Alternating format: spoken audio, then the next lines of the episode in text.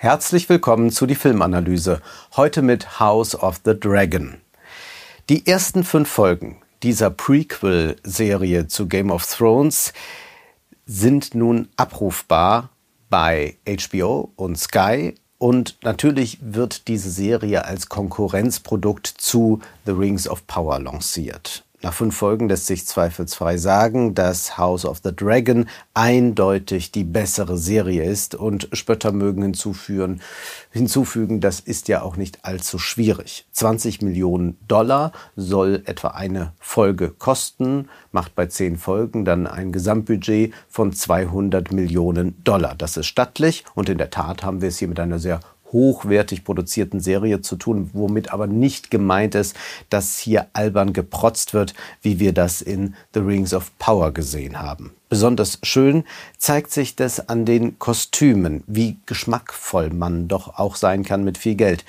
Es sind sehr geschmackvolle Designs. Hier wird kein Karneval veranstaltet. Die Stofflichkeit der exquisiten Materialien wird von der Kamera fabelhaft eingefangen. Wir haben da einen tollen Faltenwurf und die Kamera schwelgt geradezu darin in diesem Spiel mit den Materialien. Sicherlich kommt bei den Action-Szenen viel CGI zum Einsatz, aber die Materialität wird nicht gänzlich ins Digitale aufgelöst. Die Serie hat durch die Kostüme, die weit weg sind von irgendeiner Balenciaga-Vulgarität, etwas buchstäblich Greifbares. Auch die Interieurs sind prächtig und dennoch dezent dabei. Eine überwiegende Zahl der Szenen spielt in den Innenräumen und das sind auch die wirklich gelungenen Szenen. Die Außenaufnahmen, bei denen konnte man sich wohl nicht so recht entscheiden. Will man hier eher so Fantasy-Genre-Klischees bedienen, ein bisschen Mittelalterfilm, ein bisschen die neue Star Wars-Serie, vielleicht auch einen Gruß an Denis Villeneuve's Dune.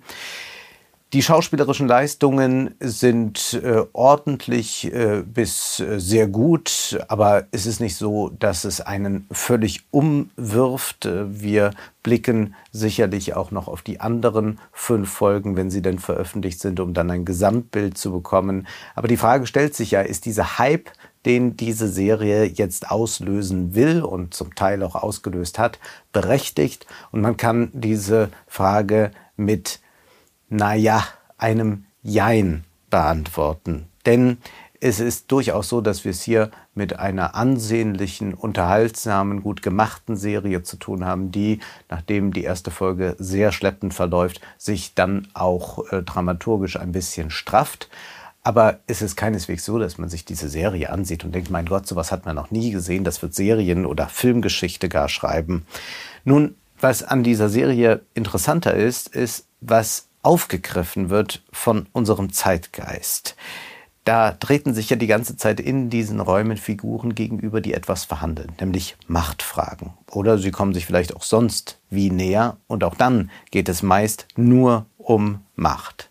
Ja, man kann sehen, dass diese ersten fünf Folgen den Zeitgeist sehr stark inhaliert haben. Schon Game of Thrones wurde ja dafür geschätzt, dass die Serie nicht unmoralisch, sondern amoralisch sei, dass sie erbitterte Machtkämpfe schildere, die keinen höheren Werten, sondern egoistischen Interessen folgen. Diese Grundhaltung hat sich nicht geändert.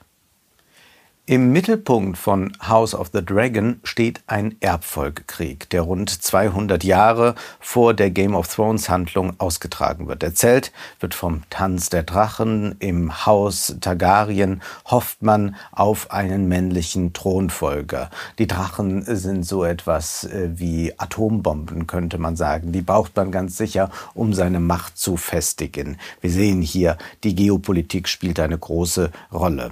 Es soll aber ein männlicher Thronfolger sein. Schließlich entspreche dies der göttlichen Ordnung. König Viseri hat zwar eine Tochter namens Renira, die selbst immer wieder Machtansprüche artikuliert, doch nun liegt die Hoffnung auf der schwangeren Emma. Das Kindbett aber wird zum Schlachtfeld. Emma wird von ihrem Mann getötet, damit der Sohn überlebt. Und auch dieses Glück währt nicht lange. Das Kind stirbt nach einem Tag. Es bleibt wieder nur Rhaenyra und dann ist dann noch Viserys Bruder Daemon, der nicht gerade zimperlich ist. Viseri, der fünfte König der Targaryen-Dynastie, ist also in Nöten. Wie nun die Macht sichern in der Zukunft, wenn er selbst nicht mehr da ist? Welche Strategie ist die richtige? Soll er etwa eine Zwölfjährige heiraten und wenn sie 14 ist, mit ihr einen Sohn zeugen? Er ist ja auch schon sehr hinfällig. Auffällig ist, dass nie ein höheres Prinzip erläutert wird. Es geht nie darum, dass uns gesagt wird, weil dies ein weiser, ein kluger König ist, weil er für jene oder diese Werte einsteht, ist er der perfekte Herrscher, sondern es geht einfach nur um Macht. Es ist damit das Gegenteil von der Herr der Ringe. Hier wird ja von Anfang an uns deutlich gemacht, das ist die Seite des Guten, das ist die Seite des Bösen und man will natürlich auf der Seite des Guten stehen. Ähnlich ist es auch bei Star Wars. Man identifiziert sich dann als Zuschauer mit diesen anscheinend höheren Werten und wenige würden sagen, ich will wie Sauron oder der Sith Lord sein. Das Problem ist aber, dass das erkauft wird, sowohl in Star Wars als auch in der Herr der Ringe, damit, dass man den Gegner nicht als Gegner was die Interessen anbelangt, ansieht, sondern dass man den Gegner dehumanisiert. Sicherlich vergibt das Publikum auch in House of the Dragon Sympathien. Doch nie gelangen wir zu einer starken Identifikation. Es gibt in der vierten Folge eine hocherotische Szene zwischen Rhaenyra und Sir Kristen, von der wir sicherlich sehr stark gepackt sind. Und irgendwie würde man es ihnen wünschen, so wie sie sich begegnen, dass es so weiterlaufen kann wie sie. Und überhaupt ist man dankbar, einmal eine solche Sexszene in einer Serie zu sehen, wo doch im Mainstream-Kino die Sexualität fast völlig verbannt scheint. Aber auch hier sollten wir nicht allzu voreilig unsere Sympathien verschenken. Vor dieser leidenschaftlichen Begegnung hat sich Renira mit Dämon in die Stadt geschlichen. Dort tauchen sie ab in ein Etablissement, wo ein jeder seinen Vorlieben nachgehen kann, wo alles möglich ist. Jeder kann da das, was er sich wirklich wünscht, was er begehrt, auch ausleben. Und Dämon erklärt Renira, ihr ist Sex nicht äh, um der Reproduktionswillen da, sondern man versteht Sex als eine Form des Genießens. Der Hedonismus spielt also hier eine große Rolle und das hat selbstverständlich auch eine politische Dimension, wenn wir das mit diesen Reproduktionsfantasien verbinden, die ganz klar da sind, um eine Macht zu erhalten, dass man sagt, äh, wir brauchen einen Thronfolger und irgendjemand muss ihn begehren. Das führt uns aber auch noch auf eine andere politische Dimension, äh, denn es geht ja auch heute, man hört es dann mitunter sogar bei linksliberalen Podcastern, darum, dass wir wieder eine neue Ernsthaftigkeit brauchen und äh, angesichts der Krisen sollten wir uns auch mal wieder fragen, äh, ob man sich auch nicht militärisch engagiert, ob man nicht auch bereit wäre, sich für irgendetwas zu opfern.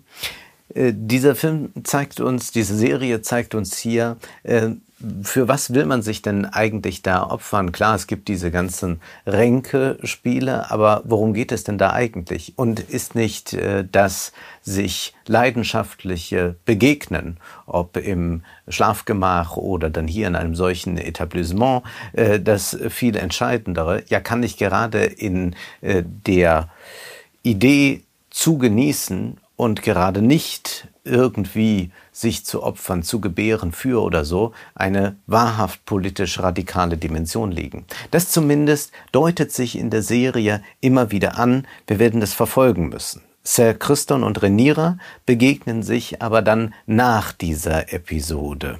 Und es wird bei dieser Szene nicht gesprochen, man zieht sich mit Blicken aus und dann auch tatsächlich zieht man sich aus. Und fast wäre man gewillt, nun diesem Paar alle Sympathien zukommen zu lassen. Wir werden romantisch affiziert, keine Frage. Sir Christon macht dann später den Vorschlag, wie wäre es eigentlich, wenn die beiden sich aus diesen Reproduktionszusammenhängen entziehen, wenn sie das Land verlassen aber hier widerspricht Renira gleich, das will sie auf keinen Fall. Sie möchte ihren Machtanspruch geltend machen und er kann dann quasi als Nebenbuhler zur Verfügung stehen. Wir sehen also, es geht nicht darum, dass hier äh, eine Frau und ein Mann die Liebe leben wollen. Der Diskurs über Weltpolitik bietet sich natürlich an, zu schauen, inwieweit wir ihn hier wiederfinden. Zunächst einmal könnte man meinen, nee, es ist doch alles völlig anders. Joe Biden wird seit seinem Amtsantritt nicht müde zu betonen, dass wir einen Systemwettstreit haben zwischen Demokratie versus Autokratie. Ursula von der Leyen hat sich dem genauso in der Wortwahl angeschlossen. Außenministerin Baerbock spricht sowohl von wertegeleiteter als auch von feministischer Außenpolitik. Ob gegen China oder natürlich gegen Russland sind damit Interventionen, Sanktionen, andere Maßnahmen, Maßnahmen legitimierbar. Die Menschenrechte leiten dann die Politik. Wir haben eigentlich nicht so eine amoralische Konstellation, könnte man meinen, wie wir sie hier in House of The Dragon vorfinden. Zugleich aber gibt es einen weiteren Diskurs und mitunter werden die Diskurse nicht voneinander getrennt, sondern ganz eigenartig vermischt, gerade so wie man es braucht. Gerade in den politischen Talkshows ist das zu erleben. Da geht es mal um ganz klare Machtinteressen und dann wird aber wieder das moralisch, fast gefühlskitschig aufgeladen. Aber denken Sie doch an die Menschen. Es ist sehr, sehr eigenartig, welche Kombination wir hier vorfinden. So wird argumentiert, der Systemstreit sei einer um die wirtschaftliche und die militärische Vormachtstellung. Inwieweit kann es dem Westen gelingen, weiterhin hegemonial zu sein? Selbst der Kampf der Ukrainer für die, ihre Unabhängigkeit wird dann eingespeist in diesen Diskurs, insofern als man sagt, die Ukrainer kämpfen und sterben im Interesse des Westens um die äh, westlichen Vormachtstellungsinteressen. Das Problem dabei ist nun folgendes. Das Problem ist, dass wir im Westen, selbst wenn wir schwere Waffenlieferungen fordern, auf den Zuschauerrängen sitzen bleiben, wie es der Philosoph Jürgen Habermas formuliert hat.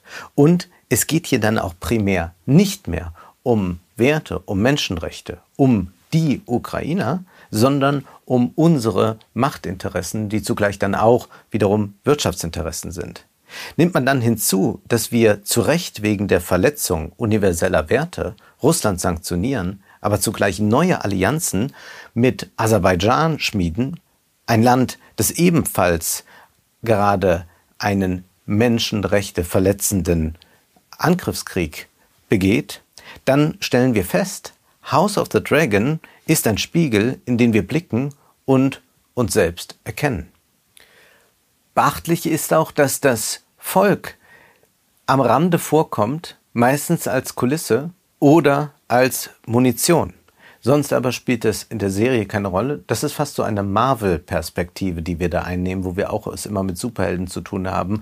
Und äh, das Volk ist eigentlich nur da, um Kulisse zu bieten oder man muss es irgendwie schützen oder man darf es nicht ganz so sehr gegen sich aufbringen. Wir erleben im aktuellen Diskurs so Slogans wie wir müssen wieder realistischer sein, wir brauchen einen neuen Realismus in der Weltpolitik. Nun, das aber ist dann tatsächlich ja eigentlich das Gegenteil von wertegeleiteter Außenpolitik. Und natürlich sind immer auch andere Interessen noch damit verbunden. Also auch wenn Biden die Familie stark macht, um im Systemstreit bestehen zu können, dann geht es hier natürlich auch um die Reproduktion und um volkswirtschaftliches, um Wirtschaftswachstum oder auch bei dieser neuen Industriepolitik, die wir erleben, geht es natürlich dann auch wiederum um ganz klare wirtschaftliche Aspekte und auch um Aufrüstung. Äh, wir können das sinnbildlich dann in der Serie finden, wenn es um die Drachen geht, um die Dracheneier. Wir können von einer interessegeleiteten Außenpolitik also sprechen und das ist wenig verwunderlich, denn wir müssen anerkennen, wir leben im globalen Kapitalismus und das heißt natürlich, dass sich Staaten in Konkurrenz gegenüberstehen und zwar spielt das Wirtschaftliche in House of the Dragon keine Rolle, aber eigentlich sind es genau solche Konkurrenzverhältnisse, die wir meistens wirtschaftlich und nicht mehr militärisch austragen, sind es solche Konkurrenzverhältnisse, die jetzt in House of the Dragon ausgeübt werden über Familienpolitik, über irgendwelche Morde oder über Schlachten, die mit Drachen gekämpft werden. Und so stellt sich dann natürlich, wenn wir äh, diese Art der Konkurrenzverhältnisse uns einmal vergegenwärtigen, am Ende die Frage, wenn es heißt, für wen wollt ihr euch opfern? Nun, ja, für wen denn? Für wessen, für wessen volkswirtschaftlichen Profit oder Unternehmensprofit? Für welches Aktienportfolio? Und das macht uns eigentlich House of the Dragon sehr deutlich, dass es dann mit Werten äh, bald nicht mehr äh, so weit her ist, dass dann plötzlich plötzlich ganz andere Interessen entscheidend sind. Aber tatsächlich erleben wir natürlich auch, dass Demokratien Autokratien gegenüberstehen. Und damit sind wir eigentlich in so einem Zeitalter der global agierenden Rackets angekommen. Äh, Rackets, das ist ja ein sehr schillernder Begriff der Frankfurter Schule, mit äh, dem gemeint ist, dass solche Clanstrukturen nicht nur Clans betreffen, sondern dass die auch auf einer staatlichen Ebene etabliert werden können.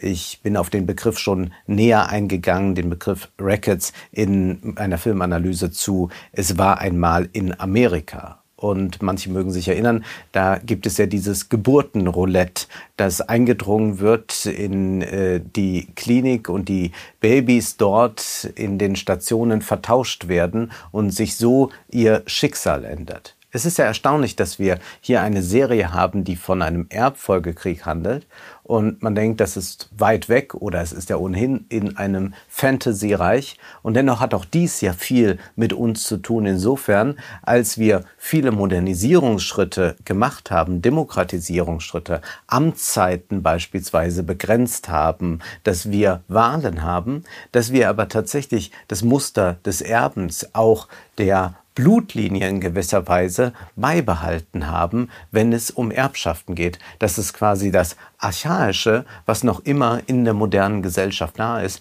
weshalb House of the Dragon so besonders deutlich zu uns spricht. Aber von den Rackets sprechen wir dann auch auf einer staatlichen Ebene. Wenn wir an die Herrschaften Putin, Erdogan oder Mohammed bin Salman denken, dann haben wir es dort mit Herrscherstrukturen zu tun, mit Clans zu tun, aus der eigenen Familie oder welche, die da noch angedockt sind. Und das ist etwas, auf das äh, wir achten sollen, wenn wir jetzt über Weltpolitik sprechen, dass wir tatsächlich diese Racket-Struktur haben. Kai Lindemann schreibt in seinem Buch Die Politik der Rackets folgendes. Die Dominanz der Rackets ist also nicht nur ökonomisch determiniert, sondern auch politisch bedingt durch die Struktur der herrschenden Klassen, die ihre Stellung in jeder Gesellschaft legitimieren müssen. Sie müssen anerkannt sein oder autoritär mit militärischen Gewaltmitteln beschützt werden. Beides ist der Fall. Äh, bei äh, den Herrscherfamilien. Sie müssen auch irgendwie das Volk milde stimmen, Sie, das Volk müsste eine weibliche äh, Thronfolgerin akzeptieren oder sie können natürlich auch mit Gewalt vorgehen. Rackets ist der Begriff um politische Privilegien und die darauf folgende Erstarrung in Bündnissen wie Zünften, Gilden, Kartellen oder Oligarchien immanent. Sie nehmen Autoritarismus und Gewalt in Kauf, solange es ihrer Selbsterhaltung dient. Und darum geht es, die Selbsterhaltung der Macht in House of the Dragon. House of the Dragon handelt von Familienclans, von Blutlinien. Aber das ist in Wahrheit keine mittelalterliche Welt, sondern eine sehr heutige. Und was auch sehr heutig ist, ist die große Anpassungsfähigkeit, die Flexibilität, dass man bereit ist, plötzlich äh, mit dem Feind zu kooperieren, wenn man noch einen anderen größeren Feind hat, wie wir uns ja gerade energiepolitisch neu aufstellen. Oder auch, dass man äh, moralisch sehr flexibel ist, dass äh, dann plötzlich der schwule Sohn eine Frau heiraten soll, solange es dem Machterhalt dient. Es geht auch natürlich um die Kontingenzen der Geschichte. Wir haben ja keinen teleologischen Geschichtsverlauf, sondern wir haben auch es immer wieder äh, mit überraschenden Wendungen zu tun. Das war dann besonders deutlich immer in Game of Thrones mit den sehr plötzlichen Toden. Da ist man hier etwas sparsamer dabei.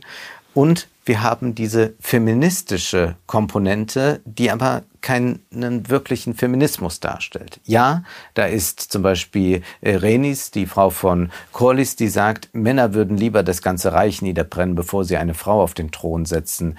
Und Renira ist eine Frau, die versucht, sich durchzusetzen, die auch äh, diese Weiblichkeitsvorstellungen und Ehevorstellungen kritisiert und analysiert. Sie sagt an einer Stelle, wie romantisch muss es doch sein, wenn sie einen in eine Burg einsperren und du Erben für sie rausquetschen kannst. Und auch hier könnte man natürlich diese Aussage universalisieren, indem man sagt, warum für ein Land gebären? Daraus lässt sich dann aber auch die Frage ableiten, warum für ein Land sterben? Vertritt bzw. verkörpert Renira damit gleich das universalistische Prinzip? Ist sie Feministin? Bislang beobachten wir viele Girlboss-Moves von ihr, aber das ist ja auch sehr zeitgeistig. Simone de Beauvoir schreibt zu den weiblichen Herrschern schon in ihrem Buch Das andere Geschlecht. Und sie sagt da Folgendes.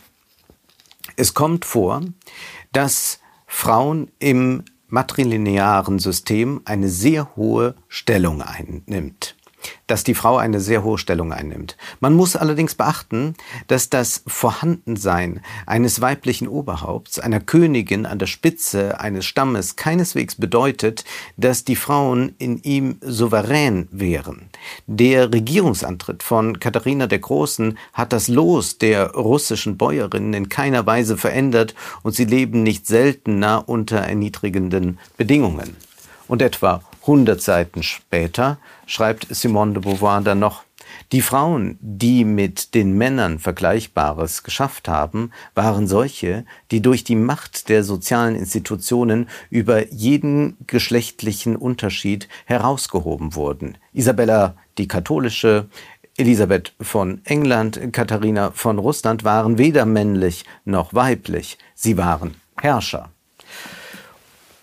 Und Heute haben wir mitunter in den sozialen Medien äh, Bilder von, sagen wir, Kamala Harris und da steht dann drüber, hurra, unsere Politik muss weiblicher werden. Aber äh, seien wir mal ernst, äh, wer würde das äh, posten, ein Bild von, sagen wir, Marine Le Pen oder Giorgia Meloni und würde sagen, toll, diese Frauenpower, unsere Politik wird weiblicher. Die Serie artikuliert damit einen Widerspruch unserer Zeit. Wir haben diesen ganz starken Diskurs um individuelle Selbstentfaltung. Das wird ja auch bei diesen Orgienszenen, die wir hier in House of the Dragon sehen, ganz deutlich, dass es diesen Wunsch gibt, sich zu entfalten, das zu machen, was man wirklich begehrt. Und zugleich haben wir aber eine eiskalte Machtpolitik, die bedeutet natürlich auch, dass eine repressive Ordnung vorherrscht. Wir haben es mit einer Machtpolitik hier zu tun, die den vielen jene Entfaltung nicht gewährt, die einzelne Herrscher, ob männlich oder weiblich, dann aber erlangen können. Ob die nächsten Episoden diesen Widerspruch auflösen, bleibt abzuwarten. Bislang aber schauen wir nur und sehen nicht. Das war die Filmanalyse mit Wolfgang M. Schmidt. Ihr könnt den Podcast finanziell unterstützen. Entweder unter www.paypal.me-filmanalyse oder unter der in der Beschreibung angegebenen Bankverbindung. Vielen Dank.